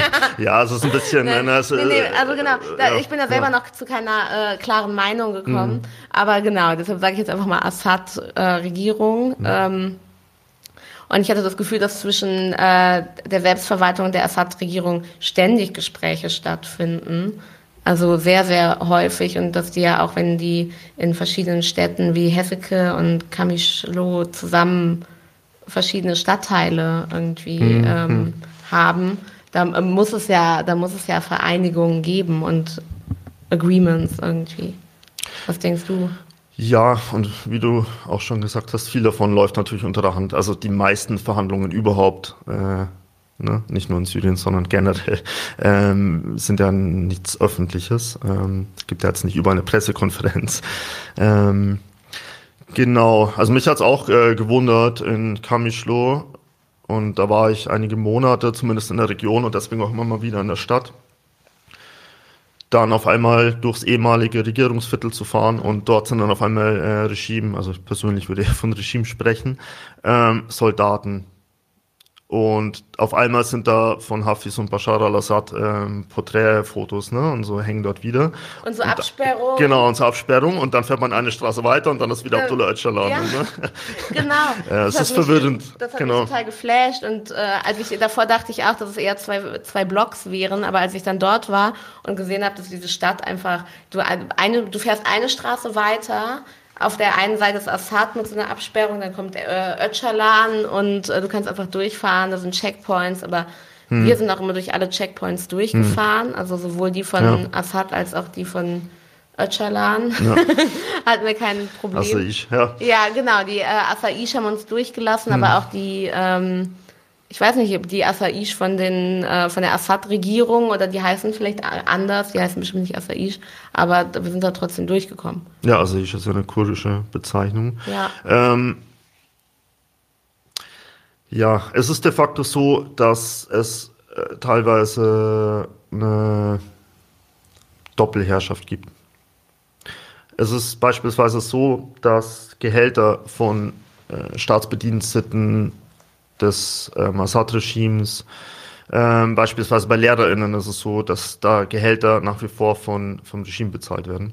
Mhm. Ähm, obwohl sie unter der Selbstverwaltung auch nach den Lehrplänen der Selbstverwaltung ähm, oh. lehren. Was durchaus auch gut ist, weil ich behaupten würde, dass sich extrem viel verbessert hat, auch im Bildungssystem. Ja. Ne? Also es wird ähm, mehrsprachig ähm, unterrichtet, es gibt verschiedene Sprachen in den Schulen, einfach je nach, äh, je nach Klasse. Es wird auch ein ganz anderes äh, Geschichtsbild äh, vermittelt. Und ne, es hat eine, eine viel freiheitlichere, ähm, demokratischere, im guten Sinn, nicht im liberalen Sinn, ähm, Erziehung. Und genau, und gleichzeitig ähm, gibt aber noch, ja, eben äh, werden die Gehälter teilweise von, von ähm, dem Ersatzsystem gezahlt.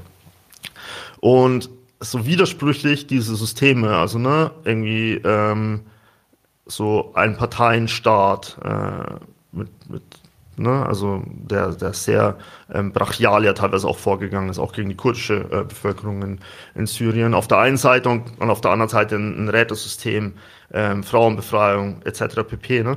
Also so sehr, dass sich das auch ähm, beißen mag im realen Alltag, sind diese Sachen, ne? wie in den Straßenzügen, wie auch in den Schulen, wie auch in vielen anderen Stellen, ähm, gehen die oft Hand in Hand.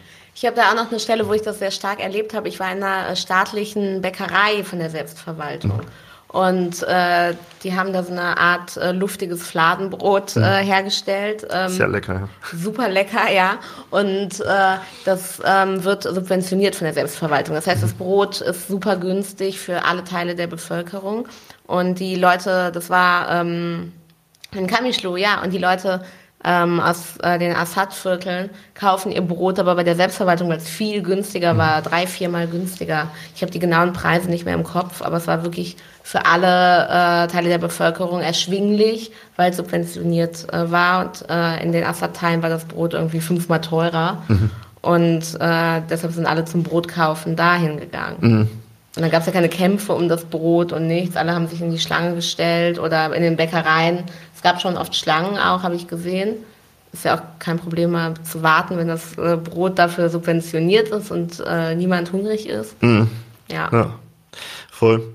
Ich glaube, es ist ein wichtiger Punkt. Ähm, ich, und ähnliches ist es ja, ähnlich ist es ja auch äh, innerhalb Kurdistans gibt es ja auch große äh, Streitigkeiten, wer zu wenig gesagt, bis hin zu kriegerischen Auseinandersetzungen eigentlich zwischen der zwischen den Ideen der kurdischen Freiheitsbewegung und inzwischen von Nordostsyrien, eben nicht mehr nur Kurdinnen, aber die Ideen, die quasi von vordergründig der PKK entwickelt wurden und ähm, der eher nationalistisch geprägten und auch sehr stark pro-NATO, pro-imperialistisch geprägten ähm, Regierung oder auch Regime von äh, Basani mhm. im Nordirak. Ne?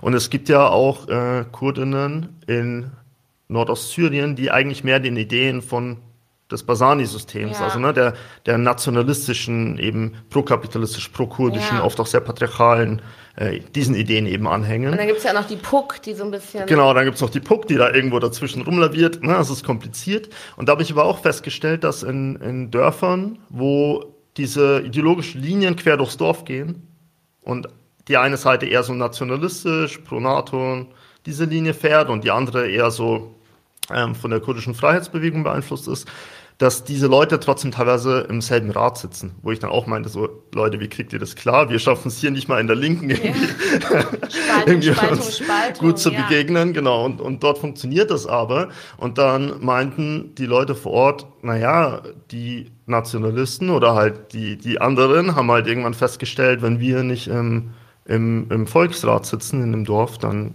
können wir hier auch nicht mitbestimmen. Und eigentlich ist es recht smart, quasi ähm, in dem Volksrat zu sitzen, weil dann können wir unser Leben selbst gestalten. Ähm, und das ist oft einfach so, die äh, geht es nicht so sehr um so hart ideologische Fragen, sondern die, die Freiheitsbewegung von Nordostsyrien schafft es, die realen Lebensbedingungen von Menschen vor Ort zu verbessern. Es gibt mehr politische Freiheit, es gibt, by the way, auch mehr ökonomische Freiheit, also die überhaupt die Möglichkeit, sich in Gewerkschaften zu organisieren und ähm, Klassenkampf auch zu führen, ähm, potenziell, auch wenn das eine kom komplizierte Situation ist, was, was die, die Klassen vor Ort betrifft. Ähm, na, es gibt äh, Freiheiten, es gibt ähm, eben aber auch eine, eine ökonomische Verbesserung, dadurch, dass, wie du gerade beschrieben hast, ne, Brotpreise ähm, nicht dem freien Markt überlassen werden, äh, sondern von den Wirtschaftskommissionen des Rätesystems festgelegt werden. Also egal, wie man das jetzt politisch alles sieht, äh, egal ob man das, wie man Rojava kritisiert oder auch nicht kritisiert, ähm, schafft es diese Bewegung, äh, die realen Lebensbedingungen vor Ort zu verbessern. Und ich glaube, das ist der entscheidende Punkt. Glaube ich auch, weil ich das halt im, ich hatte das Gefühl, dass im Alltag halt äh, auch Leute, ähm, die äh, eher auf der Assad-Seite stehen und äh, Leute, die ganz klar äh, der ähm, Selbstverwaltung zugehören, im Alltag irgendwie miteinander klarkommen. Und das dann auch auf unterschiedlichen Sprachen und so weiter. Ne? Also das, das, ist das Nächste. Ne? Also ich habe, ja. äh, ich war ja 2000 bis Januar 2018 dort. Ich kam ähm, Herbst 2017 dort an, war bis Januar 2018 dort und bis wenige Tage bevor die Besatzung von Afrin losging. Ne? Also dieser, dieser sehr äh, blutige, blutige Krieg auch mit äh, Zehntausenden ja. Vertriebenen ähm, und auch einem, einem staatlich organisierten Femizid der Türkei. Und ich war dort auf Demos, also teilweise sehr lange Demos. Wir sind da mhm. teilweise den ganzen Tag gelaufen ne? ähm, durch Nordostsyrien. Was für mich neu war, weil ich dachte, dort ist Revolution, da braucht man nicht demonstrieren. auch ein Trugschluss. Ne? Also mir, mir hat äh, die das Vorortsein auch schon nochmal gezeigt, dass Revolution ein Prozess ist und dass man trotzdem auf die Straße gehen muss und trotzdem, ne, dass es den Spirit braucht und man Leute mobilisieren muss. Ich war so zwei Wochen da und ich war auf drei Demos äh, in drei Voll. verschiedenen Städten. Eben, genau, also so, ne, Revolution ist Prozess, dort muss weitergekämpft werden. So. Ähm, und was ich dort festgestellt habe, ist, dass man einfach dort mit ähm, arabischen, ähm, mit äh, christlichen, sunnitischen, äh, teilweise sind die Leute auch gar, gar nicht mehr groß religiös, ähm, äh, aber auch kurdischen ähm, etc. pp. Äh, Jugendlichen dort auf diesen Demos marschiert. Und da muss man sagen, auch das ist ein Riesenfortschritt. Also so de facto und egal, auch wie man es jetzt im Detail ne, beurteilt, die Ideen von Abdullah Öcalan, ich habe auch ähm, teilweise äh, Kritikpunkte an den Ideen von Abdullah Öcalan, aber egal wie man das jetzt dreht und wendet, ist es ein riesiger Fortschritt, dass die Menschen dort in Räten zusammenkommen und zwar Menschen verschiedener Herkunft, deren Familien sich aus Blut gehasst haben. Ne? Mhm. Es gab unter Assad ja auch eine Arabisierungspolitik, äh, wo ja. äh, Kurdinnen vertrieben worden sind. Ne? Es gibt auch andersrum anti-arabischen Hass in der kurdischen Bevölkerung. Ähm, alle diese Dinge, die, die sind noch nicht komplett verschwunden, aber die werden da sukzessive abgebaut. Und da findet eine, eine Aufhebung statt. Ne? Ich also habe so. hab das äh, vor allem, ähm, auch wenn ich nur so kurz da war, bei den Frauen äh, wahrgenommen dass äh, das unheimlich solidarisch war, die ähm, auch die Frauenkonferenzen in so viele Sprachen übersetzt wurden und äh, die Frauen, die auch ganz dann ganz unterschiedlich gekleidet waren, mhm. weil die aus ganz unterschiedlichen äh, äh, unterschiedliche Religionen, Kulturen und Ethnien hatten, ähm, alle zusammenkamen und so solidarisch und liebevoll miteinander mhm. umgegangen sind. Das hat mich mega geflasht. Das ist also flashig teilweise, ja. Ja, stimmt. Und das ist ja noch nicht so lange, genau, da, dadurch, dass es auch erst so kurz. Äh, das ist krass, seit 2012, ne, unter Form ja. Untergrund, aber mhm. es ist ein kurzer Zeitraum dafür, was gesellschaftlich schon erreicht wurde, ja. Genau, also dann, ich will noch auf einen anderen Kritikpunkt äh, ein, äh, eingehen, und zwar die unangesprochene Eigentumsfrage mhm. in, äh, im Gebiet der Selbstverwaltung. Was, was denkst du darüber? Ja, ich habe ja die Klassenfrage gerade schon mhm. angeschnitten. Äh, sie ist kompliziert. Der, um, um kurz den, den Kritikpunkt, den manche Linken haben, zu skizzieren. Die Kritik ähm, ist quasi, ihr seid eine, ähm, eine, zwar eine demokratische Bewegung, aber ihr führt keinen Klassenkampf. Also ne, ihr seid kein sozialistisches Projekt mehr. Die kurdische Arbeiterinnenpartei PKK Arbeiterinnen nur noch im Titel quasi, lautet die Kritik. Ähm, aber ihr habt den Sozialismus als Vergesellschaftung, Sozialismus als die, das Volk kontrolliert ähm, die Produktionsmittel, habt ihr aufgegeben. Das so lautet die äh, Kritik. Jetzt muss man sagen, dass in der Theorie das mit dem Klassenkampf simpel ist. In der Theorie ähm, gehen du und ich und die Kolleginnen, mit denen wir in einem Betrieb arbeiten, ähm, hin. Wir übernehmen den Betrieb. Ne? Es gibt, es gibt einen, einen, Generalstreik oder je nach, nach Theorie, wie man sich das auch immer vorstellt. Und dann übernehmen die ArbeiterInnen die Produktionsmittel in Räten ja. oder es wird verstaatlicht und sozialistische Regierung. So, ne? Aber so funktioniert das in der Schablone. Wie gesagt, je nach, je nach politischer linker Couleur. In der Praxis ist es so, dass es neben den Klassenwidersprüchen tausende andere Widersprüche gibt, die sich überlagern. Und es gibt Situationen, in denen die Klassenwidersprüche, und das ist insbesondere im Mittleren Osten der Fall, äh, von ethnischen Konflikten überlagert sind. Was will ich damit sagen? Ich habe vorhin den, die Arabisierungspolitik ja auch kurz schon angeschnitten. Was ist da passiert? Ab 1973 hat das Assad-Regime 4000 arabische Familien angesiedelt. Das waren vor allem Leute aus Tabka. Mhm. Ich glaube, du warst sogar in Tabka, ja, oder? Ja, ich war in Tabka, genau. ja, das ist ja. der riesige Staudamm. Genau, da, das äh, ist der riesige Stausee, ja. ne? Für die, die es nicht kennen, Euphrat, riesiger Stausee. Für diesen Stausee mussten Menschen weichen, logischerweise. Und genau. das ist auch das größte äh, Wasserwerk. Also genau, das Strom größte Wasserwerk. Äh, was Strom erzeugt. Die äh, Türkei kappt den Euphrat, aber das ist nochmal ein anderes äh, Da ist nochmal die ökologische Kriegs, äh, ja, Kriegsführung, ist nochmal, könnte man eine eigene, eigene Folge machen. Ja. Das müssen wir ein anderes Mal besprechen, weil dafür haben wir keine Zeit. Das stimmt, ja. Aber da würde ich auch gerne mit dir drüber mhm. sprechen. Mhm. Ähm, ja. Genau, jedenfalls wurden diese 4000 Familien, die, die aus Tabka weg mussten, in äh, den kurdischen Gebieten angesiedelt. Dieser arabische Gürtel hat vor allem ähm, die Region Hasake betroffen, aber auch Kamischlo, äh, Serkanie und Derek. Das sind die äh, mhm. äh, vier äh, Distrikte, die von diesem arabisch, von der Arabisierungspolitik vordergründig betroffen wurden. Dort wurden zwei Millionen ähm, Hektar äh, kurdisches Land enteignet. Und der Staat hat das aber nicht, also enteignet klingt aus linker Perspektive erstmal immer positiv, aber mhm. es wurde ähm, nicht vergesellschaftet, sondern äh, den arabischen Großgrundbesitzern gegeben, also Leuten, die dort angesiedelt wurden.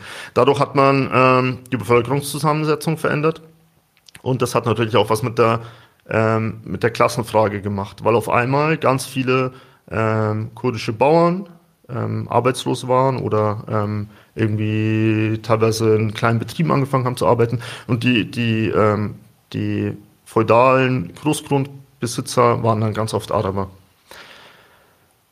Jetzt hat man das Problem, dass die, dieses kurdisch-arabische Bündnis, das erstmal gegen IS geschlossen wurde und das dann aber in den letzten Jahren auch politisch aufgefüllt wurde, ne? dadurch, dass auch immer mehr äh, Gebiete in arabischen Regionen Nordostsyrien sich räteförmig organisiert haben und so, ähm, dass dieses arabisch-kurdische Bündnis wackelig ist. Es ist nicht so, dass, äh, ne, wir haben vorhin gesagt, ne, man ist ja gemeinsam auf Demos und da gibt es einen gemeinsamen Spirit, da gibt es einen gemeinsamen Feind. Aber es ist nicht so, dass auf einmal, vom einen auf den anderen Tag, ähm, das sind wieder die Muttermale der alten Gesellschaft, alles gut wäre. So, so funktioniert so, so rennt der Laden einfach nicht. Ähm, und weil es wackelig ist, muss man sehr aufpassen. Ähm, würde man jetzt rangehen und alle arabischen Großgrundbesitzer enteignen, dann würde man einfach die arabischen Stämme, es ist teilweise immer noch mhm. stammesförmig aufgebaut, was eine halb feudale Gesellschaft auch nach wie vor ist, ähm, gegen sich aufbringen. Und dann hätte man ein Problem, weil dann auch das militärische Bündnis innerhalb der Syrian Democratic Forces, mhm. das ist quasi der Zusammenschluss von YPG, also von den eigentlich rein kurdischen Verbänden und arabischen äh, Verbänden und diversen und anderen assyrischen und assyrischen, und genau, ja, ja. und syriakischen. genau, ähm, genau, dass alle diese Identitäten, die dort für Freiheit kämpfen, quasi vertritt. Die Syrian Democratic Forces werden gefährdet. Deswegen muss man an dieser Stelle kann man nicht mit dem Brecheisen vorgehen. Mhm. Das ist ein Problem. Die Klassenfrage wird allerdings schon ein Stück weit angesprochen im Konzept des demokratischen Konföderalismus. Dahingehend, dass gesagt wird, dass die Ökonomie demokratisiert werden muss. Also der demokratische Konföderalismus hat diese Idee von Demokratie, aber nicht wie es hier die meisten Leute verstehen. Man wählt alle vier, fünf Jahre irgendeinen so Dulli, der sitzt dann im Parlament, kriegt äh, ein paar paar tausend Euro jeden Monat von irgendeinem scheiß Konzern und dann sagen wir dazu Demokratie, sondern es ist ähm, wirklich Demokratie damit gemeint, quasi die Basis der Bevölkerung nimmt ihr Leben selbst in die Hand, organisiert sich über Volksräte. Ähm, und diese Demokratie umfasst in der Idee auch die Wirtschaft. Das heißt, in, auf dem Dorf ist es relativ einfach und da funktioniert es bei ähm, über 50 Prozent quasi der Ackerflächen in Rojava auch bereits so, dass quasi die, mh, mm, die, die, die Fragen, was wird angebaut auf dem Acker, ne, wie verwalten wir das etc. pp. von der Wirtschaftskommission, also ne, also die, die, die Räte ja. sind in verschiedene Kommissionen unterteilt, das sind sieben, acht Stück, glaube ich, weiß gerade nicht genau. Ähm, und die Wirtschaftskommission quasi, ähm, der gehört dann das Land. Das heißt, es ist in einem, eigentlich in einem sozialistischen Sinne ähm, geregelt, weil das Produktionsmittel, in dem Fall der Acker, quasi äh, demokratische Kontrolle durch die Menschen, die dort arbeiten und leben, untersteht. Ähm, was den Handel betrifft und das Kleingewerbe, es gibt in Rojava, Nordostsyrien, weil es in sich in einem mehr oder minder ähm, kolonialen Verhältnis äh, zu Gesamtsyrien bewegt hat, keine Großindustrie, deswegen ne, spreche ich vom Kleingewerbe. Es gibt dort kein, keine kapitalistische Entwicklung oder gab es mhm. nicht im klassischen Sinne. Ähm, dort gibt es Kooperativen. Das ist dort ist allerdings weitaus weniger als die Hälfte. Ähm, genau. Also man versucht über, ja, über Kooperativen und die Anbindung der Kooperativen an die Wirtschaftskommissionen quasi die Wirtschaft zu demokratisieren und eine sozialistische Wirtschaft aufzubauen. Ich würde da nur, und das funktioniert auch und führt auch zu einigen Erfolgen, nur äh, kritisch anmerken, das wäre dann als mein, äh, genau, ich bin jetzt kein, kein strammer Marxist, aber orientiere mich an den Ideen, ähm, will da gar nicht so identitär sein. Ähm, aber was dann mein Kritikpunkt wäre, ist, dass die Frage nach dem Markt nicht gelöst ist. Weil mhm. ich denke, sobald die Kooperativen sich auf einem Markt begegnen, sie in, zueinander in Konkurrenz stehen, und dann landet man doch schnell wieder in, in einer kapitalistischen Logik und in einer kapitalistischen Dynamik oder kommt erst gar nicht aus der raus. Aber also ich bin schon der Meinung, es braucht äh, eine Form von Planwirtschaft. Super mhm. leicht geredet, sehr schwer umgesetzt deswegen. Ne? Ich glaube, das, was in Rojava passiert ist, ähm, sehr viel mehr kann man da nicht rausholen. Das sind große Errungenschaften. Das will ich nicht absprechen. Ich würde nur an, an quasi am theoretischen ähm, Konstrukt von Abdullah Öcalan diese, diesen Punkt kritisieren, dass die Marktfrage zu wenig angegangen wird oder meiner Meinung nach teilweise auch falsch ähm, beantwortet wird. Und dass der Klassenkampf auch keine große Rolle spielt. Also de momentan. facto momentan, ja. genau. Und de facto ist es halt so, ne, da, da sieht man wieder die, die, die Überlagerung von ethnischer und Klassenfrage. De facto ist es so, dass die Kurdinnen in allen Teilen Kurdistans, also auch nicht nur in Syrien, sondern auch in der Türkei, im Iran und im Irak, ähm, mehrheitlich der Arbeiterinnenklasse angehören oder den BäuerInnen was einfach mit dem, ne, de facto mit der kolonialen Ausbeutung zu tun hat. Diese alle Teile Kurdistans sind im Vergleich zu dem Nationalstaat, dem sie angehören, in der kapitalistischen Entwicklung äh, zurückgeblieben.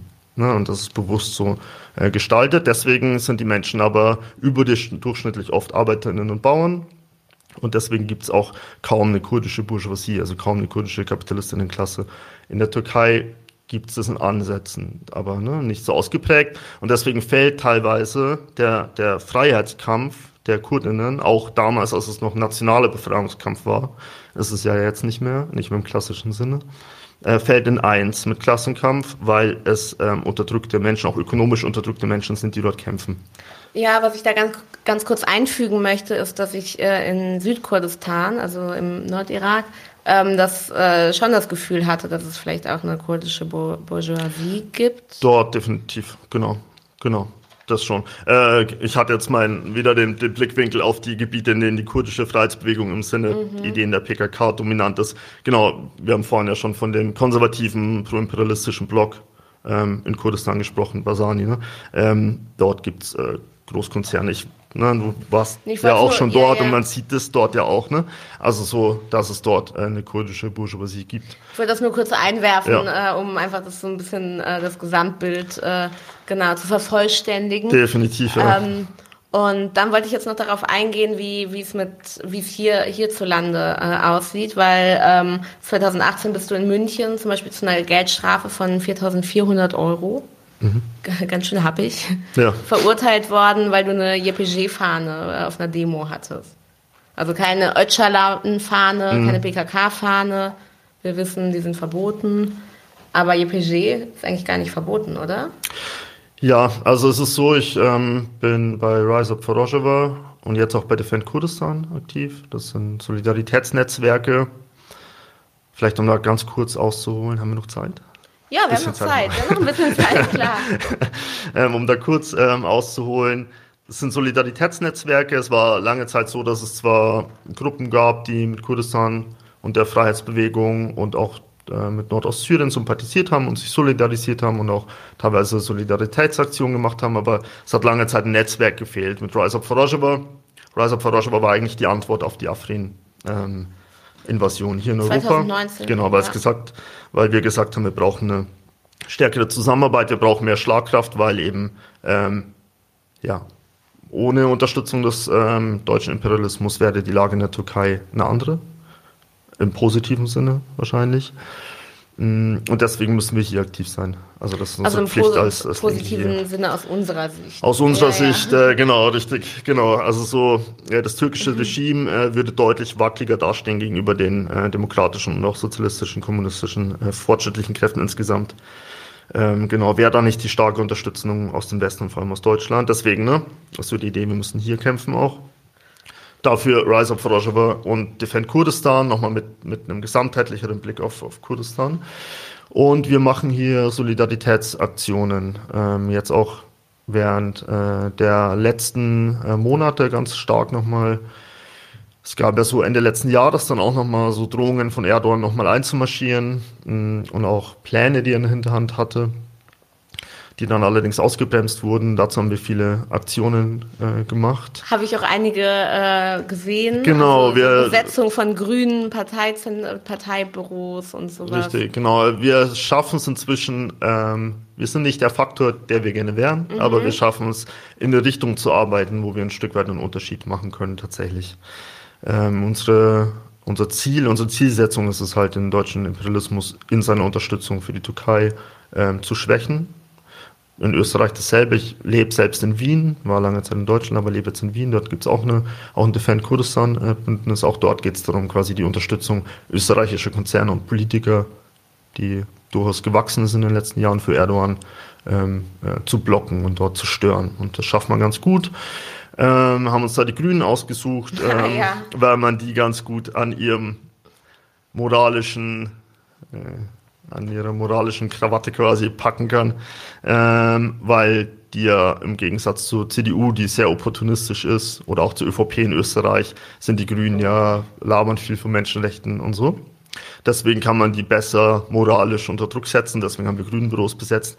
Äh, was dann, es war sicherlich nur nicht nur unserem Aktivismus geschuldet, aber schon generell auch einem gewissen öffentlichen Druck geschuldet, dass dann Baerbock und andere PolitikerInnen von den Grünen ähm, zum ersten Mal seit langer Zeit äh, den türkischen Angriffskrieg in Kurdistan. Es wird ja nicht nur Rojava immer wieder angegriffen, sondern auch ähm, auch die kurdische Guerilla, der Arbeiterinnenpartei PKK, wird mit Giftgas angegriffen, äh, seit vielen Monaten inzwischen.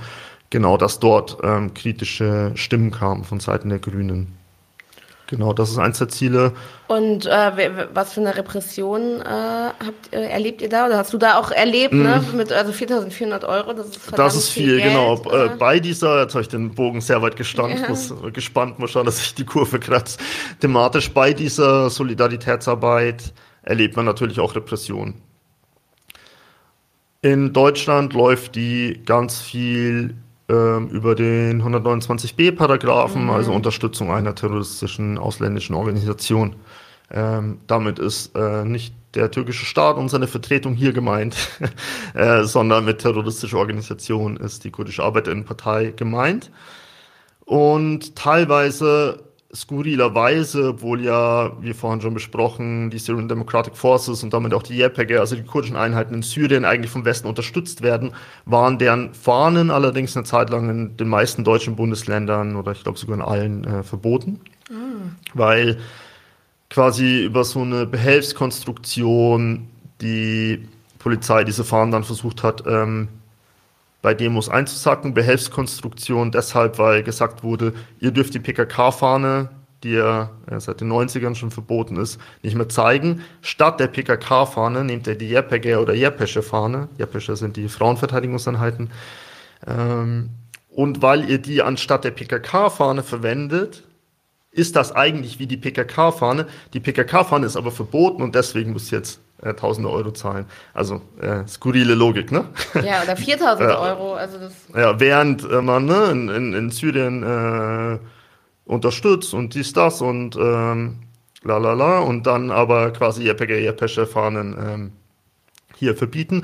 Wir haben es dann, ähm, ich habe damals in München noch gelebt, mit äh, tatsächlich Dutzenden, nach Dutzenden Verfahren geschafft, äh, gegen, gegen ganz viele Genossinnen, äh, das zu kippen. Und es wurde dann äh, in einer höheren Instanz, näher das quasi Verbot von JPG und JPG-Fahnen ähm, auf Kurdistan-Soli-Demos oder Rojava, Nordostsyrien-Soli-Demos, genau.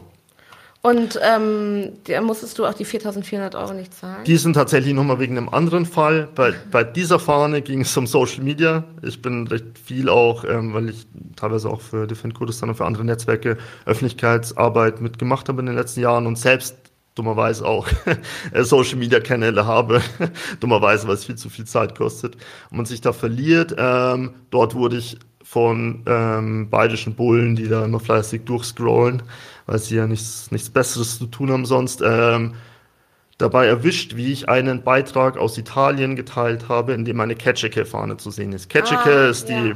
die äh, Vereinigung der Gemeinschaften Kurdistans Dachorganisation ähm, ver verstrickt mit der PKK, äh, de facto deswegen auch verboten. Und weil ich diesen Beitrag mit einer Catch-a-Care-Fahne geteilt habe, ähm, 4.400 Euro, viel Geld.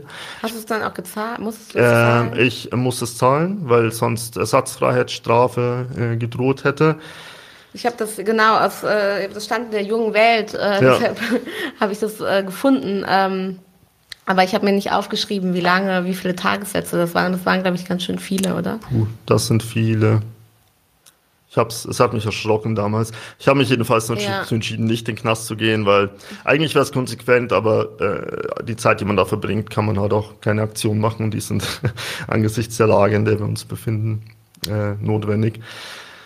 Genau. Jedenfalls äh, kriege ich Unterstützung ähm, von der Roten Hilfe. Mhm. Es gibt auch eine, eine Soli-Kampagne man muss da dazu sagen allerdings, äh, dass dass gerade migrantische Genossinnen es viel härter trifft. Also wir hatten gerade auch in Bayern ähm, diverse Verfahren gegen ähm, tatsächliche oder vermeintliche PKK-Mitglieder. Da gibt es drei Jahre aufwärts dafür. Dafür, dass Leute äh, Arbeiten für die kurdische Arbeiterinnenpartei machen, tatsächlich oder vermeintlich. Oft sind es auch so Behelfskonstruktionen, Person XY hat da und da Geld gesammelt und irgendwelche Kulturfeste organisiert. De facto ist es so, dass eigentlich alle Verurteilungen nicht aufgrund von Straftaten äh, geschehen sind, weil es ganz oft darum geht, dass Leute organisatorische Aufgaben machen. Die organisieren Demos, die machen Kulturfeste, die sammeln Geld etc. pp. Weil sie das aber tatsächlich oder vermeintlich für eine Organisation machen, die dem Paragraphen 129b unter diesem Paragraphen fällt, nämlich für die PKK, sind es dann drei Jahre Aufwärtshaft. Und das wird äh, tatsächlich auch durchgeboxt in Bayern, auch in anderen Bundesländern. Wir hatten aber auch in Bayern andere Verfahren, ähm, beispielsweise gegen die, eine der kommunistischen Parteien der Türkei, von denen es ja einige gibt, aber gegen die TKPML gab es ein größeres äh, Verfahren in München vor, äh, inzwischen sind es drei Jahre, glaube ich, wo auch Leute zu mehrjährigen Haftstrafen teilweise verurteilt wurden. Also auch türkische Oppositionelle, türkisch-kurdische Oppositionelle, äh, die gehen dafür in den Knast. Ne? Ja. Dafür, dass sie teilweise legale Sachen hier machen, dafür, dass sie gegen ein äh, Regime äh, ankämpfen. Auch hier werden die weggesperrt. Und äh, hast du es jetzt abgezahlt oder bist du noch dabei? Ähm, ich bin dabei, das in Raten abzuzahlen, aber wie gesagt, äh, Soli-Gelder äh, regeln das.